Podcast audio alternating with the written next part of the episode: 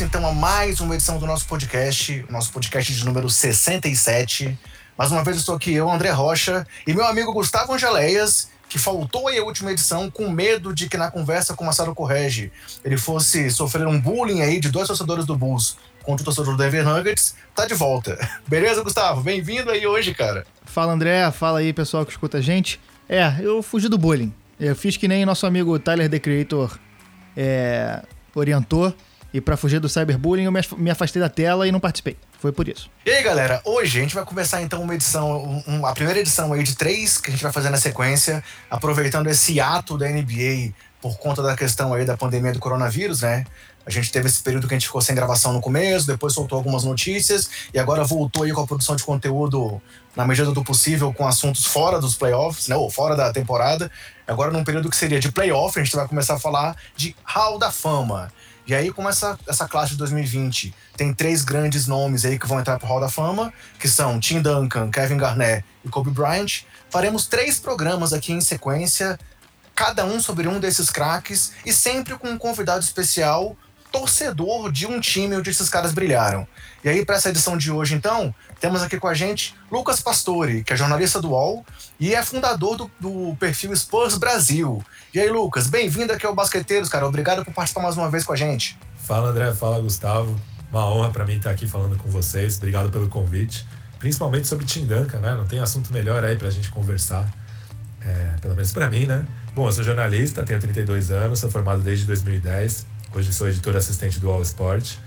E lá em 2008, eu e meu colega Leonardo Sacco, que hoje trabalha no Yahoo Brasil, a gente fundou o Spurs Brasil, que era meio que para unir o útil ao agradável, né? É uma época que não tinha muito conteúdo em português de NBA no Brasil, tinha pouquíssimas transmissões na TV. A galera que gostava de NBA meio que se falava pelo Orkut mesmo. E aí a gente aproveitou que os dois eram jornalistas estudantes para treinar a redação, edição, tradução e levar um conteúdo é, em português para o fã de basquete aqui do Brasil. Somos meio pé frios, né? Porque eram muitos títulos num passado recente e a gente só um em 12 anos. É, mas estamos aí cobrindo, continuamos cobrindo a franquia aí com muita fidelidade e seguimos na torcida. Antes de a gente continuar nosso papo, eu quero só dar aqueles recados gerais para a galera aí que acompanha os basqueteiros. É, nosso podcast está nos principais agregadores e no Spotify, sempre com o nome Basqueteiros. Temos perfis nas redes sociais, sempre com o nome Basqueteiros e o nome do usuário, arroba BasqueteirosNBA sendo que o Twitter é nosso principal meio de comunicação aí com nossos ouvintes. A gente está tentando seguir ativo lá mesmo com a falta de notícias aí nesse período da, da pandemia, mas a gente está tentando discutir tudo que tem para discutir no mundo da NBA. E lembrando o pessoal também que para quem tem dificuldade de acompanhar aí nos agregadores, a gente posta nosso podcast em áudio também no YouTube. Então é mais um caminho para o pessoal ouvir aí é, o que a gente traz de conteúdo para vocês.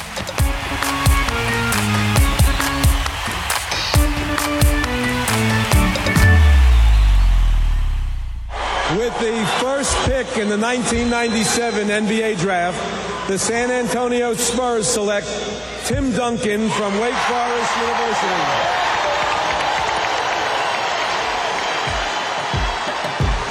É, e aí, galera, então falando mais especificamente do Hall da Fama, é, a gente sabe que a indicação para o Hall da Fama é uma grande honra, mas muitas vezes a gente não sabe que não existem tantos critérios, né? A gente percebe algumas classes com vários nomes, mas para essa classe, pela regra aí de período após a aposentadoria para indicação para o Hall da Fama, esses três nomes que a gente vai abordar era meio que natural que entrariam nessa classe, né? Duncan, Garnett e Kobe foram grandes nomes da sua geração, são grandes nomes da história, e era só realmente questão de tempo para que eles entrassem no Hall da Fama do basquete. É, além deles, esse ano tem o Rod Tanjanovic, técnico do, do Houston Rockets, que foi duas vezes campeão, e vários outros nomes que estão nessa classe. Mas, Lucas, já que o nosso foco hoje é Tim Duncan, cara, desde quando você é torcedor do San Antonio Spurs? Posso falar assim oficialmente desde 2004, né? Que na época eu jogava no time de basquete do meu colégio, é, o que não quer dizer nada, eu era bem ruim, mas, enfim, me aceitaram no time, eu jogava.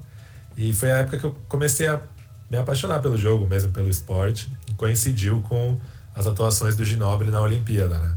Então, é, cheguei à NBA por meio da Olimpíada mesmo, de assistir o que o Ginobili fazia. E aí acabei seguindo ele rumo a San Antônio e desde então me tornei torcedor da franquia. E na sua opinião, quem é o grande nome da história da franquia San Antonio Spurs e por que a resposta dessa pergunta é Tim Duncan?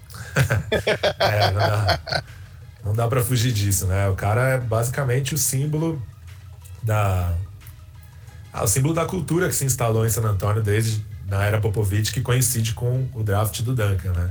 É, ele é um cara, é, enfim, tudo, todos os pilares da, da franquia é, são personalizados nele, né?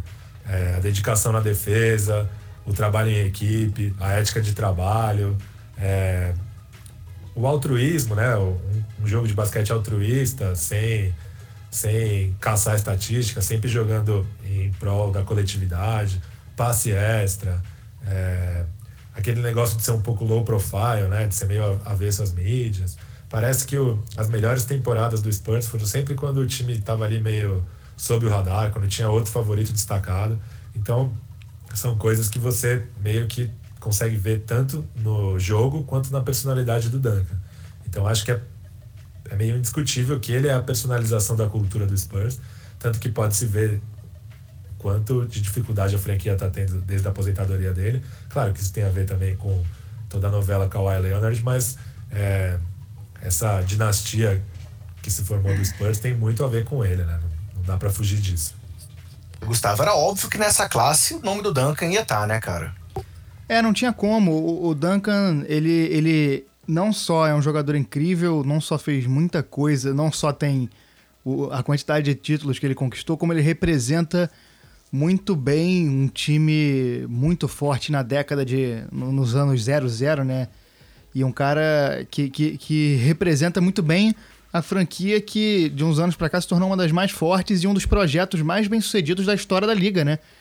É, é, só você pegar todos os dados aí de, de playoffs de quantidade de vitórias e de quantidade de vitórias sobre derrotas, qualquer dado dos Spurs desde 97, 98, que foi quando ele entrou na liga, são dados absurdos e o, e o Duncan representa isso e é o pilar fundamental desse, desse projeto todo. Então, era algo bem natural essa indicação e, e e esperado e merecido demais também, né, cara? O Duncan, ele é um cara que eu acho que é desse tipo de jogador que a gente vai demorar alguns anos para entender a dimensão dele, porque ao mesmo tempo que ele é, é, sei lá, ele, ele, às vezes parece muito old school, mas às vezes parece muito na frente do seu tempo, às vezes ele parece um cara é, mais sisudo e diferente do, do resto, mas ao mesmo tempo, em outros momentos, ele parece exatamente adaptado ao tipo de, de jogo que, ao, ao, ao, que o jogo pedia dele na época. Então, assim, é, é um desses caras com uma personalidade muito rica, com um jogo muito rico e que eu acho que a gente ainda agora que ele se aposentou e passou tudo, a gente está começando a dar os primeiros passos para entender a dimensão dele. É, e aproveitar aqui, eu acho que é importante recomendar o texto do Bola Presa. A gente aqui, eu e, o André somos super fãs do Bola Presa, a gente sempre faz indicações deles, mas um dos principais textos deles e que ajudou muito eles a, a crescerem foi o texto da despedida do Tim Duncan, que é do Danilo, que é meu pedido de desculpas ao Tim Duncan, que fala justamente sobre como é, o, o, próprio Danilo, o, amadurecimento dele como torcedor de NBA e como, e como fanático do basquete passou por entender melhor a forma como o Tim Duncan jogava, porque ele não é um cara vistoso, não é um cara que vai não é, não é um Harden que você fica impressionado, não é um LeBron que vai passar por cima de todo mundo, não é o Giannis que consegue pular um cara de 1,90m e enterrar a ponte aérea. Ele é um cara que vai fazer o jogo certo, vai fazer o ponto certo, vai fazer a jogada que precisa fazer para o time vencer. Então, e, e, e, isso se opõe muito ao basquete que a gente tinha dos anos 90 para o começo dos anos 2000, que era o basquete do Alan Iverson, do Carmelo, do, do Hero Ball. E eu acho que é um cara muito legal e eu fico feliz a gente ter. Óbvio que é uma situação chata, a gente não ter temporada, mas é bom a gente ter um tempinho maior para discutir é, essa questão e discutir e não só o Duncan, como os outros jogadores, como a gente vai discutir bem o Kobe, como a gente vai discutir, bem o Garnett. Realmente, Gustavo, sobre esse texto, eu até trago a minha, a minha experiência pessoal com relação a isso. Peço até desculpas aí pro, pro Lucas por conta disso, mas eu sou um desses caras que demorei para admirar o que o Duncan realmente representava. Por esse perfil dele, esse jeitão quieto. Até, até o próprio. A gente vai falar um pouco aqui sobre o histórico do, do Duncan, né? Desde ali do começo da carreira até o final. Mas até, até junto com o próprio David Robinson, que era um parceiro dele no começo. Cara, o David Robinson era um cara muito mais explosivo. Não que ele fosse um cara midiático, ele também não era. Mas o Duncan era aquele cara que era quieto no canto dele. E eu demorei para reconhecer isso e admirar. E aí hoje, claro, a mesma, mesma forma que você falou, evoluindo como, como admirador do basquete, hoje para mim é incontestável como que o Duncan foi um diferencial dentro dessa geração. Comparando até com o próprio Garnett, que a gente está falando, que vai abordar basicamente. O Garnett é aquele cara explosivo que gritava na cara dos outros, enterrava, enquanto o Duncan era aquele cara que, se ele poderia fazer uma bandeja em vez ali do, do, de uma enterrada, um jump curto que era mais eficiente, era isso que ele fazia. Ele não buscava tanto holofotes e sim a eficiência. É, e aí, uma coisa que mostra essa longevidade que vocês dois abordaram aí dele também, é que ele é um dos dois únicos jogadores da história a conseguir um título em três décadas diferentes da NBA. Ele conseguiu um título lá em 97, depois conseguiu em 2003, é, 2005, 2007, depois em 2014. Então, junto com John Salley, que conseguiu isso primeiro pelo Detroit, depois pelo Chicago, depois pelo Lakers, sendo que no Chicago e no Lakers eram papéis bem secundários, ele não. Ele fez tudo isso numa mesma franquia e de uma forma de protagonista basicamente o tempo todo. Então, realmente é inquestionável o, o, a brincadeira que a gente fez com o Luca de que ele é o grande nome da franquia, né? Ah, não, sem dúvida. Só uma coisa, o primeiro título foi em 99, na verdade. Ah, é verdade. É. 97 foi do Bulls, é verdade, desculpa. É, 97 foi o ano que ele foi draftado. Até Isso. o Gustavo falou aí sobre os números. Desde então, o Spurs nunca ficou fora dos playoffs, né? Pro, provável que fique ou que ficaria essa temporada, mas desde então nunca ficou fora dos playoffs, em grande parte por causa dele. É, sobre essa longevidade que você está falando, primeiro sobre esse lance das características dele, eu acho normal. É, eu mesmo, né? Estou confessando aqui para vocês que fui atrás do Spurs por causa do Ginobili, que é um jogador muito mais espetacular. É, acho que grande parte dos torcedores do Spurs, principalmente lá nos Estados Unidos, também começou a se aproximar da franquia, principalmente por causa do David Robinson também. Acho que assim, se o, se o Duncan foi o cara que colocou o Spurs no topo, o Robinson foi o cara que colocou o Spurs meio que no mapa. É, a franquia tem outro ídolo, que era um cara um pouco mais espetacular, que era o Iceman, né? O George Gervin, que era um arremessador impressionante e tal, que impressionava mais pela pela plasticidade do jogo dele, mas não foi um cara tão vencedor quanto o Duncan. E acho até que essa longevidade dele é, faz com que ele seja um pouco subvalorizado, porque em 2014, é, quando ele foi campeão naquele, naquelas finais seguidas com o Miami, que ele perdeu um e ganhou outro, ele era um jogador muito bom, ele era um, um pivô titular, um dos melhores da liga. Mas ao mesmo tempo ele já estava muito longe do auge dele. Então acho que talvez é, esse fim de carreira decadente dele decadente entre aspas, porque ele ainda era muito bom, faça com que a gente tenha se afastado um pouco da imagem do auge dele, que era um cara realmente muito dominante, um dos melhores defensores que eu já vi. É, então, por mais que pareça paradoxal, acho até que essa longevidade pode ter tornado ele um pouco subestimado pela imagem final que ele deixou na liga mesmo assim, se a gente for olhar as estatísticas dele, elas, elas, elas não decaíram tanto assim. Beleza. O último ano teve 8 pontos, mas teve 7 rebotes de média. No penúltimo, quase 14 pontos e mais de 9 rebotes. Em 2013 e 14, teve 15 pontos e, e quase 10 rebotes. Então, assim, é, realmente foi uma queda pro que ele apresentava, mas como você disse, é um cara que mesmo no final de carreira, é, é, não só para liderança, mas também contribuía muito em quadra. Mas vamos falar um pouco então da trajetória do Tim Duncan. É, Timothy Theodore Duncan, né, nasceu em 25 de abril de 76 nas Ilhas Virgens Americanas. Ele era atleta de natação, e inclusive é curioso que ele chegou até a treinar um tempo no mar, depois que um furacão destruiu a piscina em que ele treinava. Mas depois ele se descobriu no basquete. E aí, chegando ao basquete, é, começou a evoluir como jogador e acabou indo jogar na Universidade de Wake Forest. E uma coisa diferente, já que já mostrava esse perfil do Duncan e essa personalidade dele, é que ele jogou os quatro anos na universidade, né? Uma coisa que muitos craques, alguns nem passaram para a universidade, e ali já era, já era comum essa questão do um ano, dois anos no máximo e partir para a NBA. E aí, com isso, ele foi teve a camisa dele aposentada também em Wake Forest. Ele foi duas vezes eleito como All-American em 96 e 97 e foi o jogador do ano 97 quando ele liberou, é, liderou a NCAA em rebotes. E aí, Lucas, queria te perguntar uma coisa, cara. Como que o Tim Duncan caiu no time do San Antonio Spurs? É, foi uma, uma temporada, a temporada anterior ao draft do Tim Duncan, né? É, O Greg Popovich, na época, era general manager, né? Ele demitiu o técnico, se transformou técnico, o que mostra a importância dele para a franquia, mesmo posterior a isso, né? Porque depois ele contratou o RC Bufford, mas é, que na prática era o chefe dele, mas ninguém contrata um chefe, né? Então, o Greg Popovich continua mandando em tudo.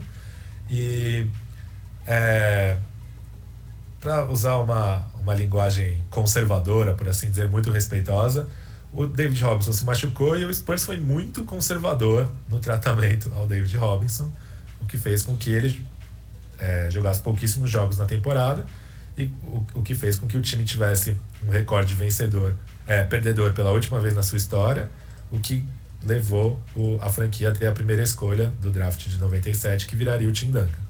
E aí, a partir daí, foi um casamento perfeito, né? Greg Popovich com o Tim Duncan. Talvez o maior exemplo de simbiose entre um treinador e um jogador da história da NBA. Não sei se estou sendo exagerado, mas difícil pensar em outro caso, um casamento tão duradouro e tão bem sucedido, tanto pessoal quanto coletivamente entre os dois. O próprio Pop fala que ele só chegou onde ele chegou por causa do Tim Duncan, né? É, exatamente. Chegou até a ter um, um rumor de que o Popovich se aposentaria quando o Duncan se aposentasse, né?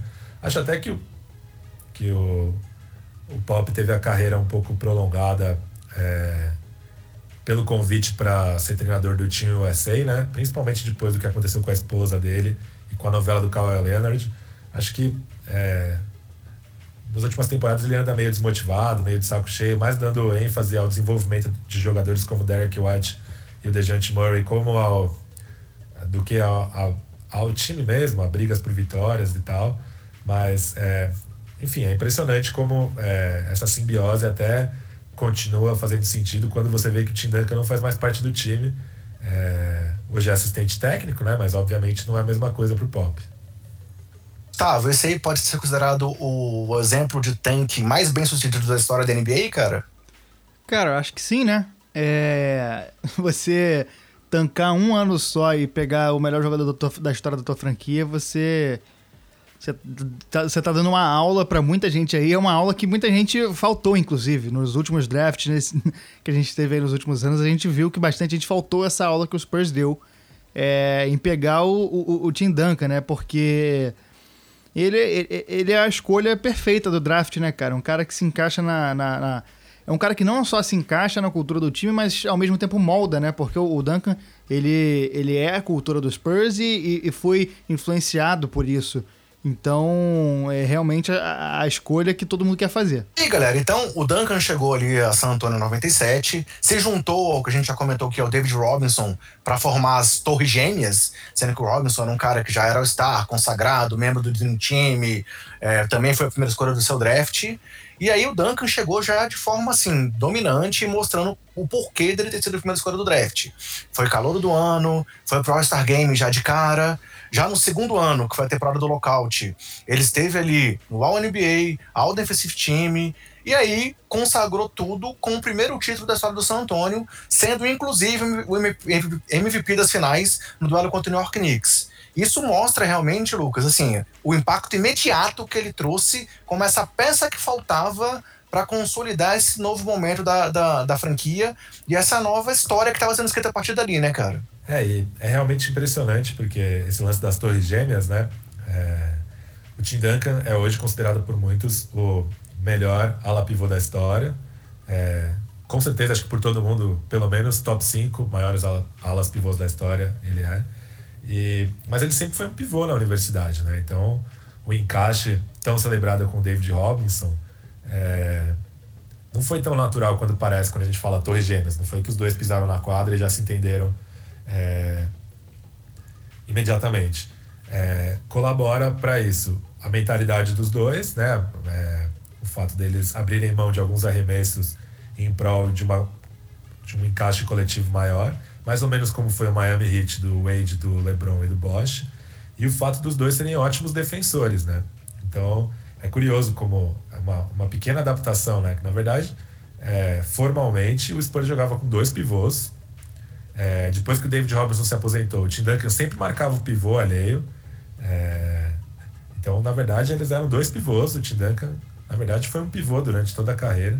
É por uma questão de uma burocracia, assim, como ele era listado como ala pivô para porque o David Robson era pivô. Hoje ele é considerado um dos maiores da história da posição. Acho até que com justiça, porque essa primeira impressão dele, novato do ano, All-Star, campeão, foi jogando nessa posição, mas é, que, acho que é legal a gente falar que não, não, não era uma coisa tão óbvia, né? É, colocar o Duncan ao lado do Robinson não é tão óbvio quanto, quanto parece quando a gente fala em Torres Gêmeas. É, exigiu um trabalho dos dois e também do Greg Popovich para fazer o negócio funcionar em quadra. E esse encaixe tem muito a ver também com a fase do Robinson já tá meio que na fase final da carreira, né? É, já, já poderia meio que abrir um pouco do espaço como grande nome, como franchise player, para poder receber o Duncan e abrir esse espaço para ele. E aí vieram ali umas temporadas de dificuldade depois do primeiro título, derrotas nos playoffs pro Phoenix, pro Lakers, do Kobe do Shaq. E aí o, o Duncan continuou crescendo individualmente, foi MVP de 2002. É, lembrando que só ele e o David Robinson foram MVPs com a camisa do San Antonio Spurs. Mas em 2003, no último ano do David Robinson, veio ali o segundo título, mais um prêmio de MVP e mais um prêmio de MVP das finais diante do Brooklyn Nets. É, é, se eu não me engano, foi aqui que ele falou que foi um dos principais títulos para ele, ou foi em 2007, agora eu fiquei em dúvida. Você, sabe, você lembra se realmente foi aqui em 2003 que ele, que ele falou que foi um dos títulos mais que ele mais gostou de vencer, Lucas? Eu não lembro exatamente é, se ele chegou a falar em on isso, mas. É, enfim, teve a temporada de free agent dele, que ele chegou a, a, a testar as águas do mercado, chegou a, a, negociar com o Magic e tal. E acho que esse título foi da afirmação dele como franchise player em San Antonio. É, primeiro, ele já era, mas o David Robson estava claramente decadente nessa altura. E foi, é, foi importante para permanência, para reafirmar a permanência dele. É, esse título depois dessa free agency um pouco conturbada. Então acho que com certeza foi ali que ele é, estabeleceu a base para o legado dele. Então imagino que eu considero o título mais importante para ele, imagino que ele considere também, com certeza. E a partir dali ele foi se firmando cada vez mais como esse grande nome do time e da liga, né? É, entre 2004 e 2007 ele foi o líder geral da, da, da franquia e aí se tornou um dos grandes nomes da NBA. Nesse meio do caminho teve aquela decepção lá nas Olimpíadas de Atenas, né? Ele teve naquele time lá que foi o bronze dos Estados Unidos. É, então ficou, ficou para ele essa, essa, essa falta de um título importante pela seleção. Mas vieram mais dois títulos com o time aí do, do San Antonio na sequência, 2005 2007. Curiosamente, o San Antonio só gostava de ter campeão em anos ímpares, né? em 2005 venceram os, Pistons, em 2007 os Cavs, com mais dois prêmios de MVP das finais, sendo que, desculpa, mais um prêmio, né? Porque 2007 é, foi o Parker, mas com aquela varrida incrível sobre o time do Cavs. É, nesse momento já dava para dizer que realmente o Duncan era um dos grandes nomes inquestionavelmente da NBA, né? Ah, sim, sem dúvidas. Acho, acho que desde 2003 já dava para dizer. 2005 especialmente, é, aquela final contra o Pistons parece outro esporte quando a gente assiste hoje, né? Porque comparado ao basquete de hoje, era um basquete muito focado na defesa, dois times muito físicos. É... Acho até que talvez em 2005 o prêmio de MVP das finais pudesse ter ido para o Ginobili, mas o Duncan, pelo fato dele ter enfrentado ali os dois Wallaces e pelo fato também dele ser a grande bandeira do time, acho que também estava tava de bom tamanho, estava entregue. É, 2007 realmente foi uma final que o Spurs sobrou, né? É, o, já foi impressionante o LeBron ter levado um time até a final, mas era, a diferença entre os dois times era muito grande. E talvez ali, a partir dali, começou a brotar a ideia de de que o Duncan passasse a dividir um pouco o protagonismo com o Parker, porque ele era um cara, o Parker era um cara que estava chegando no auge. E acho que ali meio que começou a brotar a sementinha do basquete mais coletivo do Spurs, do Duncan começar a abrir, abrir mão de alguns arremessos para fazer mais corta-luzes para o Parker, para jogar, é, jogar no pick and roll com o Parker. Então acho que também ali começou a plantar uma pequena sementinha de passagem do bastão. Mas com certeza ele era um dos maiores nomes da liga naquela altura. E aí nessa época, com o terceiro título de MVP das finais, ele se juntou a uma listinha é, que, claro, tinha Michael Jordan, que tinham seis prêmios de MVP das finais no currículo, mas apenas Shaq e Magic naquele momento também tinham três prêmios de MVP das finais. É uma representatividade grande dessa lista que ele entrou, né, cara? Depois o LeBron também entrou nessa lista, mas naquela época ele foi apenas o quarto jogador a conseguir pelo menos três títulos de MVP das finais.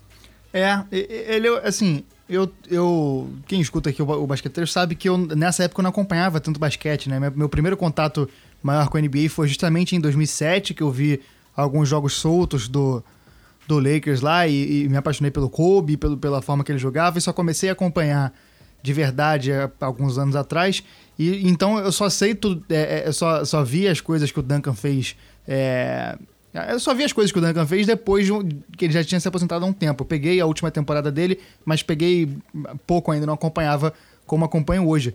Mas ele, a, a impressão que eu tô aqui, obviamente, nesse programa mais para aprender, né? Porque o pessoal, vocês dois acompanharam muito mais. E ele, e assim, a, a impressão que passa é que ele foi sempre é, meio, sei lá, se existisse Minas Gerais nos Estados Unidos, ele ia ser o mineiro de lá, porque ele ia sempre comendo quieto pelas beiradas e chegando, e quando via, ele tava com a, com a quantidade de pontos que tava, e aí tomou o MVP das finais, pronto, ganhou, acabou, tava na lista com o cheque, é, Magic e, e, e depois junto com o LeBron. Então a impressão que fica é, é, que ele sempre foi um cara que, sem, sem, sem alarde, foi galgando o seu lugar no panteão dos grandes da NBA e, e realmente é, esse reconhecimento veio e, e, ele tá em todas essas listas, né, cara? Eu, a gente teve a, a, a, discussão aí que o Lucas levantou do maior, maior PF, né, o maior ala de força da história. Eu acho que meio que não, ele não, não tem tanta, tanta comparação. Eu acho que ele ditou muita coisa que, os power forwards têm que fazer apesar da posição ter mudado muito desde a aposentadoria dele até, até o momento, eu acho que ele ditou muito do que tem que ser feito nessa posição e, e, e principalmente de, de, ética de trabalho e tudo mais, né? E sucesso, né? Assim, resultados também enquadra. Não apenas individualmente, mas com títulos, com coisas positivas. Mas seguindo em frente aqui, Lucas, aí veio aquele período ali de uma seca do, do, do San Antonio de títulos, apesar de estar nos playoffs todos os anos, como você falou aí, é, 19 é, temporadas seguidas, né? De 2007 a 2013 vieram algumas eliminações ali doídas para Lakers, Dallas, Phoenix, aquela derrota pro Phoenix, pro Memphis na primeira rodada, quando o, oitavo colocado eliminou o primeiro colocado, e a derrota pro OKC. É, só que, em 2013, chegou ele mais uma vez nas finais da NBA e foi aquela final estupenda, decidida naquele jogo 6 ali, que o San Antônio botou a mão no título e acabou escapando pelos dedos, né, cara? É, acho que é, aquela derrota para o Memphis parecia, parecia que ele podia estar tá caminhando para um fim de carreira, né? Porque tudo bem que ele tinha pouquíssima ajuda no garrafão. Os outros jogadores de garrafão do Spurs que jogavam aquela série eram o Devon Blair, o Matt Bonner e o Mac já é, na reta final da carreira. Isso para enfrentar Zach Randolph e Mark Gasol não é fácil, né? É, ainda mais porque o Ginobili também estava com o braço fraturado, não sei se vocês lembram, ele jogava aquela série com uma proteção no braço. Mas ele foi completamente dominado ali, e aí parecia que talvez ele estivesse caminhando para o fim de carreira. Mas aí ele passou a se reinventar, a, a jogar um pouquinho mais longe do, da cesta, é, ele perdeu peso, é, ele começou a depender, a confiar mais na parte técnica dele do que na parte física. E aí ele se tornou uma das bases desse time é, que meio que encantou a NBA em 2013 e 2014, ao contrário dos times anteriores em que ele, tinha, que ele jogava, né? Que até foram taxados de jogo sujo, de jogo feio ali naquela rivalidade contra o Phoenix Suns. Mas em 2013 e 2014 foi realmente. Acho que talvez tenha sido o basquete mais legal de acompanhar dos Spurs que eu tenha assistido. É, até brinco, né? Quem me segue no Twitter vê, em 2013, aquela, aquele, aquela, o arremesso do Ray Allen, eu sempre brinco que todo dia ele aparece na minha timeline no Twitter, cara. Impressionante. é marcação, né? Alguém vai lá e posta essa droga, cara. ESPN, sei lá mais quem e tal. Todo dia ele aparece lá na minha timeline. E é engraçado, porque é, 2014 o Spurs foi a forra, né? 4 a 1 passou o carro. Mesmo assim, ainda dói hoje em dia ver aquela, aquele arremesso, cara. e, e não sei se vocês lembram, é, pô, o Spurs estava ganhando de 3 a 2 perdeu o jogo 6 na estrada, tinha o jogo 7 na estrada. Historicamente, na NBA, quando é assim, quando um time perde a final, o jogo 6 na estrada, geralmente o jogo 7 é um atropelo. Mas o Spurs lutou até o finzinho com o Hit, faltando poucos segundos para o fim, era uma coisa de 50, 40 segundos, o Spurs estava perdendo por, por dois. E o Tim Duncan errou uma bandeja, um arremesso que ele nunca errou na vida, assim. É, ele estava sendo marcado pelo Shane Batcher, que é um cara bem mais baixo, ele girou, soltou a bola ali na, com toda a paciência do mundo, e a bola rodou e não caiu, e o Hit foi para ataque. E aí o Tim Duncan, cara, numa Uma cena que eu nunca vi, ele bateu com as duas mãos no chão, irritadíssimo, né? Numa rara demonstração de emoção do Tim Duncan. E aí o Spolstra pediu tempo e o Duncan até olhou meio assustado pro juiz quando ele apitou, porque ele achou que, que podia ter marcado falta técnica. Tamanho foi o tapa que ele deu no chão e tal.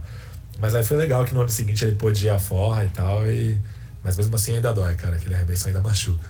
Eu acho é. engraçado que é, é, é, o, o, Lucas falou aí dessa, desses confrontos com o Phoenix Suns. Eu, eu, eu, eu fico pensando no, no, no, poder do tempo em, em, relação à narrativa, como muda, né, cara? Eu, eu, vejo muito mais hoje em dia uma admiração da galera mais da minha idade, assim, uma galera que começou a acompanhar a NBA um pouco mais tarde.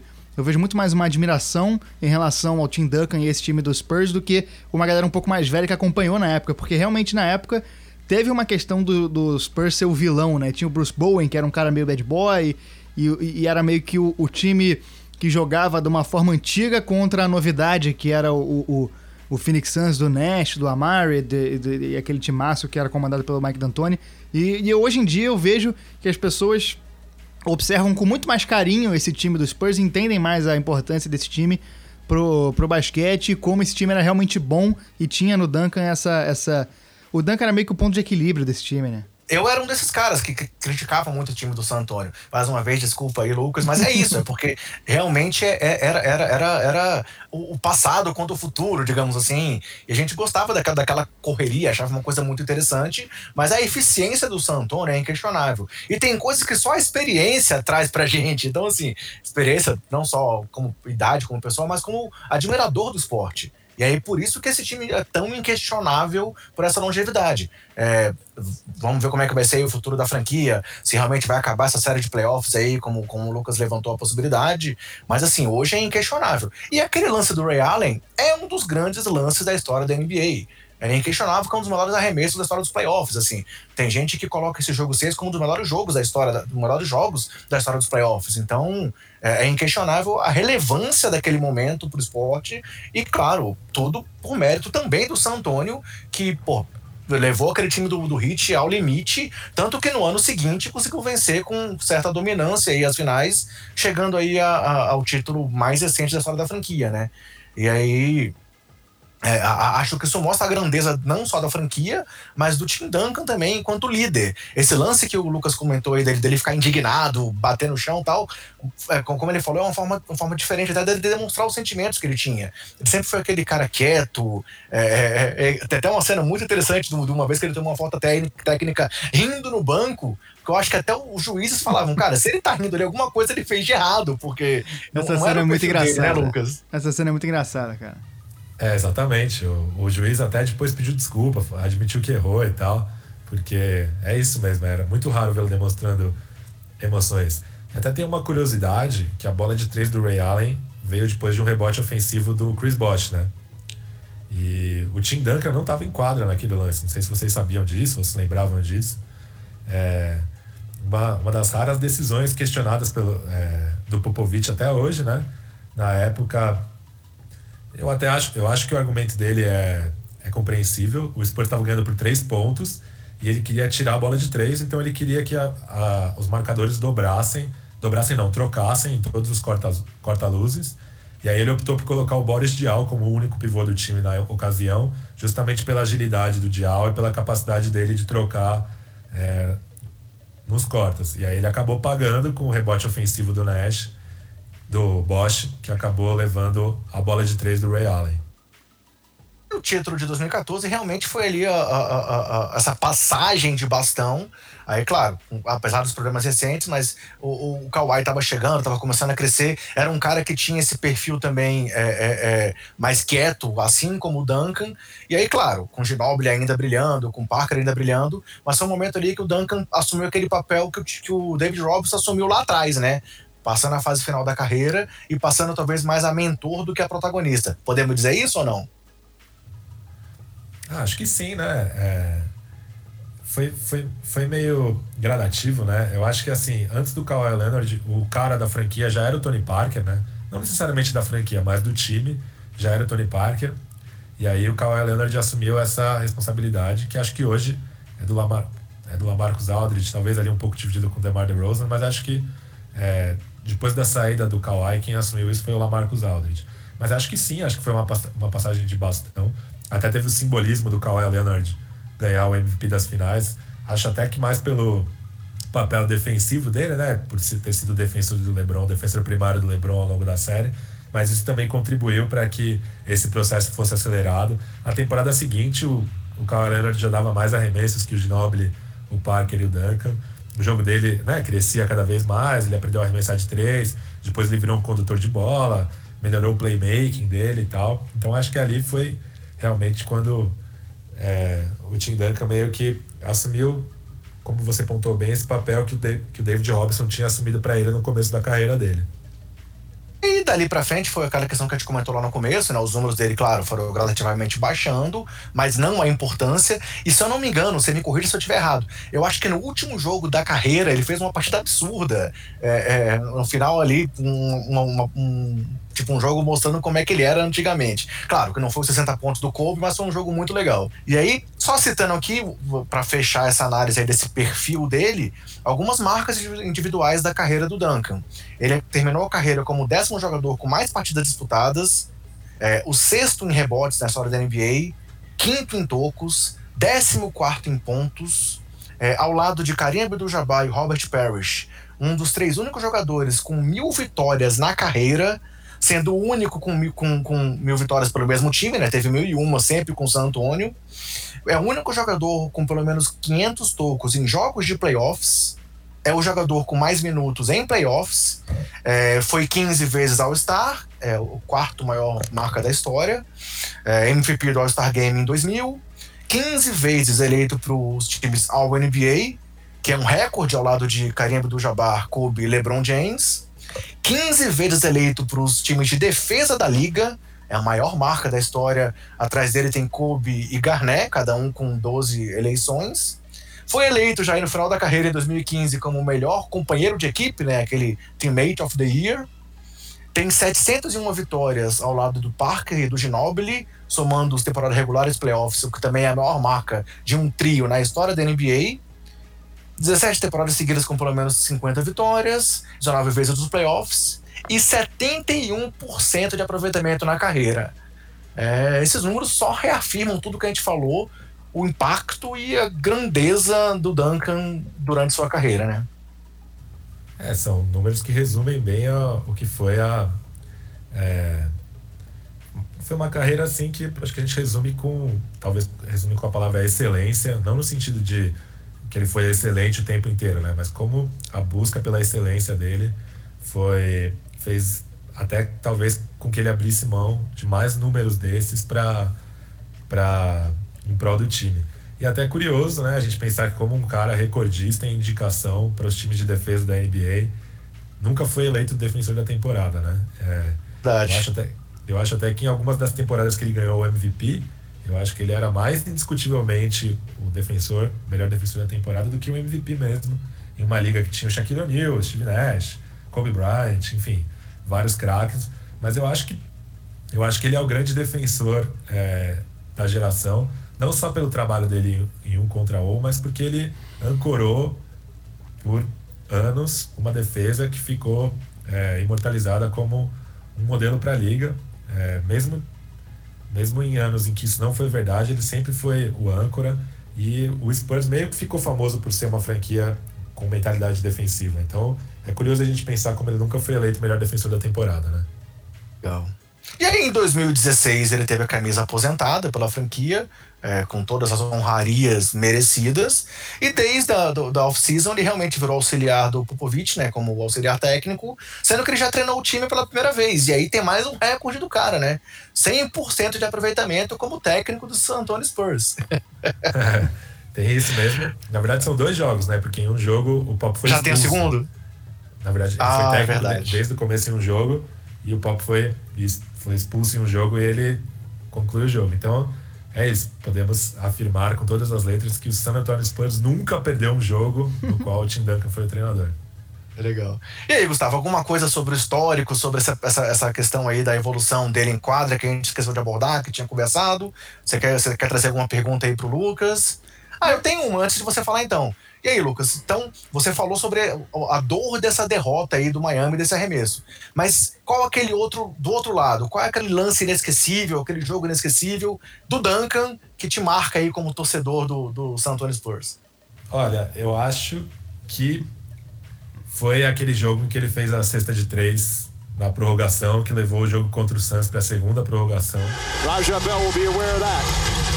They give it back to Ginobili. Nash all over him. O'Neal with the help. Takes it to the basket. Duncan, a three-pointer. Puts it up. It's good! Tim Duncan from three-point land ties the game!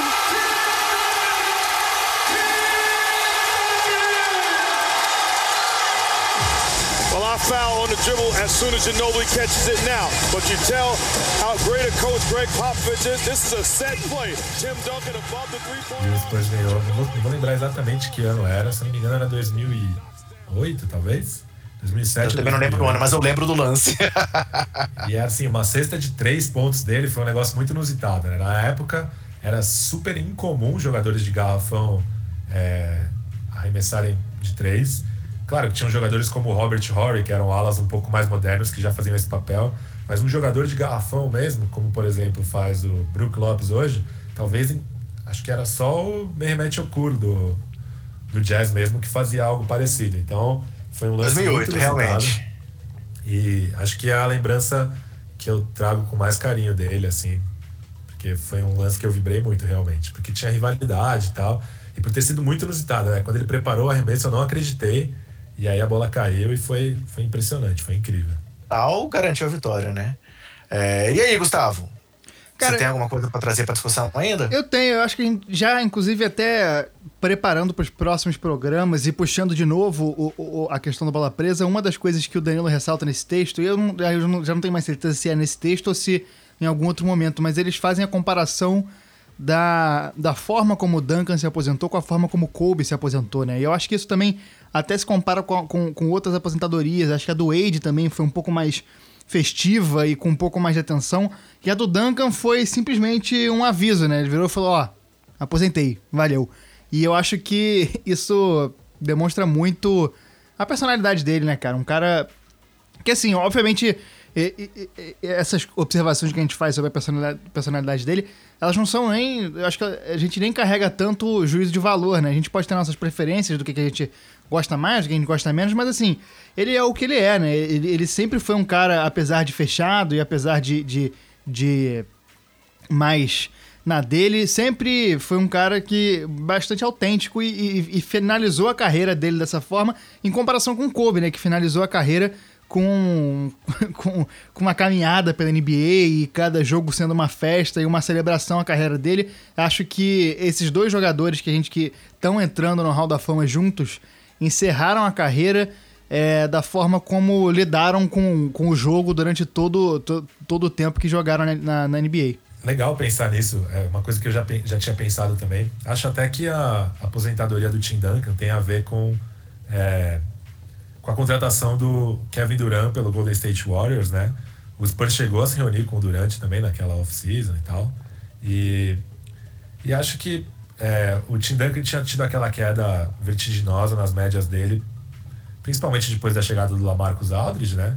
O Tim Duncan virou ali o fazedor de trabalho sujo no garrafão, por assim dizer, né? Um fazedor de trabalho sujo de luxo. E acho que a partir do momento que o Kevin Durant foi pro Warriors, acho que ele viu que não, não fazia muito mais sentido continuar jogando se ele não ia ter a chance de fazer o que o David Robinson fez, né? De assumir um papel de coadjuvante para brigar pelo título. E, e é bem isso que você está falando, assim. Isso, a aposentadoria dele resume bem essa, essas características dele, né? essa mentalidade vencedora e esse lance de ser low profile. Então, beleza, não vou mais poder brigar pelo título, então eu solto aqui um, um comunicadozinho e tô fora, vocês que. Eles que lutem, né? Se- se- sempre ficava aquela, será que vai parar? Será que, não- será, que, será que não vai parar? E aí, realmente, só no final da temporada que ele realmente anunciou a aposentadoria. Ele anunciou a aposentadoria poucos dias depois que o, que o Warriors é, anunciou a contratação do Kevin Durant. Na verdade, foi o Kevin Durant que anunciou, né, num artigo no Players Tribune. E nunca se falou abertamente sobre isso, mas é uma desconfiança que eu tenho, assim, por essa mentalidade vencedora do Duncan. Você, Lucas, você acha que a gente faltou, você como grande especialista desse podcast de hoje, é, você acha que faltou algum assunto que a gente não trouxe para a discussão aqui sobre o Duncan? Ou você quer fazer algum encerramento? Eu vou fazer só mais uma perguntinha aqui depois de provocação no final, mas traz alguma coisa se você achar que faltou ainda para nossa discussão, cara. É, uma coisa que é legal falar para principalmente para as novas gerações, assim, né, como o Duncan tinha um, uma jogada característica que hoje praticamente morreu, né, que era o arremesso de meia distância na tabela a gente não vê mais nem arremesso de meia distância que girar na tabela. Então era um movimento super legal, né? Começava com o jab step para dentro, porque os defensores temiam a infiltração dele pro meio do garrafão por causa do gancho dele, da facilidade dele de finalizar perto da cesta. E aí ele arremessava a bola cheia de efeito na tabela, ela batia na tabela e caía. Era Big mortal, fundamental, né? né? Exatamente. Quando davam esse tipo de arremesso, já se sabiam que, que já era. Legal, legal. Realmente mostrava essa questão do domínio dele aos fundamentos. Por isso que o apelido talvez seja o mais acertado possível. É, tá, quem treinou aí quando moleque, treinava esse tipo de arremesso. Só que todo mundo depois vai abandonando o arremesso, vai só ali pro arremesso direto. Então, pô, muito legal essa sua observação. Gustavo, vou fazer só uma pergunta final aqui para ele. Depois, se você também quiser fazer alguma coisa, manda, manda bala. É, a gente fez um programa duas edições atrás de perguntas dos nossos ouvintes. E aí teve uma pergunta, teve, teve uma participação do Tarcísio Colares, que é um dos nossos ouvintes mais participativos do podcast, que acabou ficando fora. E aí calhou exatamente de ser desse tema que a gente ia abordar agora, sobre a, a, a classe do Hall da Fama. E aí o que o Tarcísio perguntou pra gente, Lucas, eu quero que você nos responda isso, é. Ele disse: Eu aceito que o Kobe foi uma estrela maior do que o Duncan me perguntou pra gente, mas para vocês, o Duncan estaria na frente do Kobe numa lista de melhores de todos os tempos? Disse que na dele estaria. E aí, você, sem clubismo, quem estaria na frente da sua lista? Kobe ou Duncan? Olha, sem clubismo mesmo, de verdade, juro para vocês. Acho assim, se você se a pergunta é quem for maior, eu acho que o Kobe Bryant, ele tem uma aura, um negócio que acho que a única pessoa pós-Jordan que teve algo parecido é o Allen Iverson o lance de ser um ídolo, de ser um ícone, de ser um cara que extrapola é, o jogo, o comportamento, é, midiático. Claro, jogava numa, numa franquia principal. Tinha até, até o lance dos dramas com Shaquille O'Neal contribuem para essa narrativa e tal. Então acho que o Kobe Bryant ele foi um jogador de basquete maior do que o, Tim Duncan. Acho que ele é um cara que fez mais pela liga, atraiu mais fãs, um cara que, cuja popularidade faz com que eu tenha esse veredito de colocá-lo como um cara maior do que o Tim Duncan. Mas se você me perguntar quem foi melhor, eu acho que a longevidade do Tim Duncan é o ponto-chave para essa resposta. O Kobe Bryant ele teve temporadas muito ruins coletivamente no Lakers, é, várias temporadas de loteria, e, e acho que é, quando ele deixou de ser um cara que podia atleticamente acima da média da liga, né? Um cara que não podia mais confiar no atleticismo. Ele demorou um pouco para se adaptar é, a se tornar um cara que confiava mais na técnica, como o Duncan fez mais naturalmente. E teve algumas temporadas em que ele foi um cara realmente muito pouco eficiente, né? Então eu acho que por ter mantido um alto nível linearmente por mais tempo, eu acho que o Tim Duncan foi um jogador melhor sim que o Kobe. Acho que essa sua resposta tem realmente o perfil da cultura do San Antonio Spurs. É, não à toa é a sua visão, porque você construiu essa cultura aí junto com o time, claro, como torcedor. Eu acho que realmente a forma como você analisa isso reflete realmente um retrato do San Antonio. Você quer acrescentar alguma coisa aí, Gustavo? Não, cara, eu acho. Eu curti muito o programa, curti bastante. Acho que a gente correu bem pela carreira aí do Duncan, falou muito sobre a história da NBA. E o Duncan, ele é a história da NBA é, de 97 para cá, né? Um cara que representa muita coisa para esse esporte que a gente gosta tanto e eu pô, curti bastante o programa. Agradeço a presença do Lucas aí, que ajudou muito. Um cara que. É, ele não, não, Ele é meio que o Duncan falando, não se empolga muito, mas dá para perceber a paixão que ele tem pelo Duncan e pelo, pelo, pelo Spurs. Não, pô, eu que agradeço aí o convite. Para mim foi uma honra participar. Pô, quando vocês quiserem falar sobre Tim Duncan, não, não precisa. Não precisa convidar duas vezes, eu tô dentro. É, obrigado mais uma vez, você realmente topou na hora que eu te procurei. É, na hora que a gente botou essa pauta que eu falei, cara, vou chamar o Lucas. Lembrei da questão da sua questão aí da, da identificação com a franquia. E alguém que realmente poderia agregar pra gente com essa visão de torcedor, mas não uma visão distorcida, uma visão assim, só da paixão, uma visão realmente analítica também. Então, por isso que a gente pensou já no seu nome. Então, também, fechando aqui, queria agradecer a você por essa participação. E, cara, acho que é inquestionável o tamanho do Duncan, esteja ele na sua, na sua primeira posição na lista de melhores é, alas de força de todos os tempos ou não, é inquestionável, como se diz, que ele está ali no mínimo num top 5 ou num top 3 ou alguma coisa assim, e, e essa indicação do Hall da Fama, começar essa nossa série com ele, também teve muito disso, assim, é, é, é o impacto que ele teve, a, o resultado que ele trouxe para o jogo, é, talvez não percebido à época, mas percebido com o decorrer do tempo, tornou ele de uma grandeza aí realmente inquestionável. Então, por mim também a gente está fechando aqui agora. Se o Gustavo não tem nada a acrescentar, nem você, eu quero só agradecer aos ouvintes. Sigam essa nossa, essa nossa é, é, é, série, que eu acho que vai ser bem legal, ele também os papos com o Garnet e sobre o Kevin Garnett e sobre o Kobe Bryant. E aí, galera, continuem naquela. Se cuidem, cuidem dos seus e cuidem do próximo. Valeu, um grande abraço e até a próxima. Valeu, abraço. Valeu, pessoal. Um abraço.